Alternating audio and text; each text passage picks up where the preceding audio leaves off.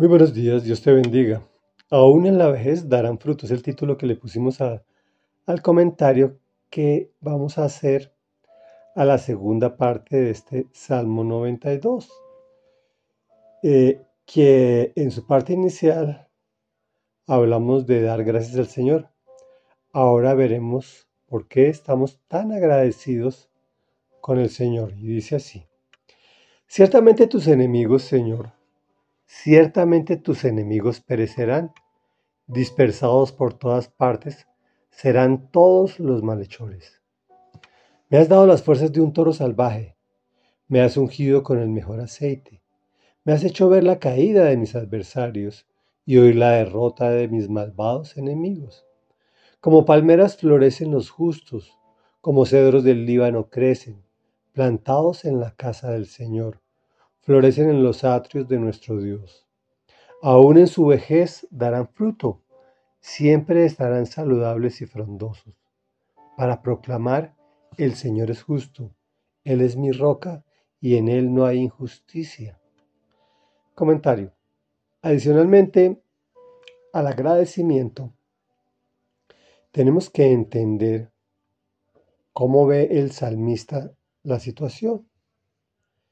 Y es que él se apropia de las verdades de Dios escritas en la Biblia.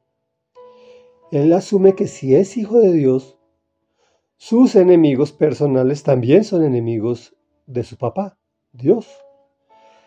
Y dice, ciertamente tus enemigos perecerán, dispersados por todas partes serán todos los malhechores.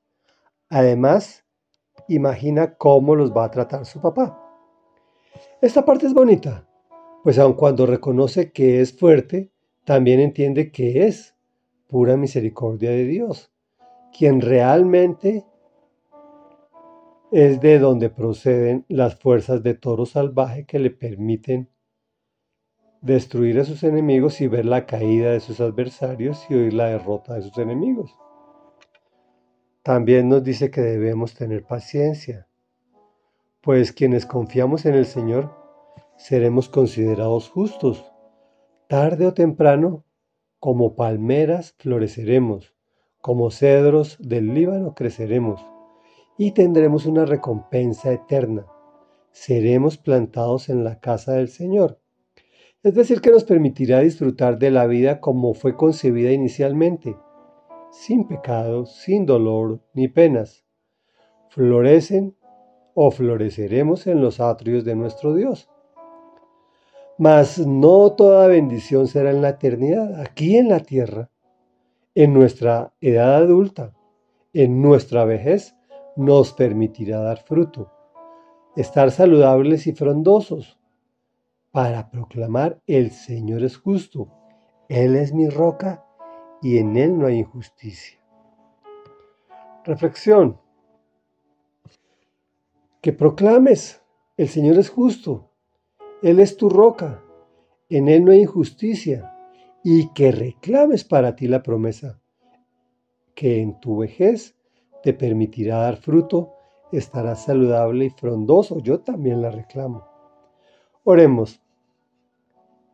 Padre nuestro que estás en el cielo, santificado sea tu nombre, porque tú eres santo, santo, santo, poderoso y maravilloso. Gracias Señor, porque ciertamente tú haces que nuestros enemigos perezcan y tú los disperses por todas partes. Gracias porque tú nos has dado las fuerzas de un toro salvaje y nos has ungido para ser proclamados tus hijos. Nos permites ver la caída de nuestros adversarios a los cuales tú también calificas como tuyos.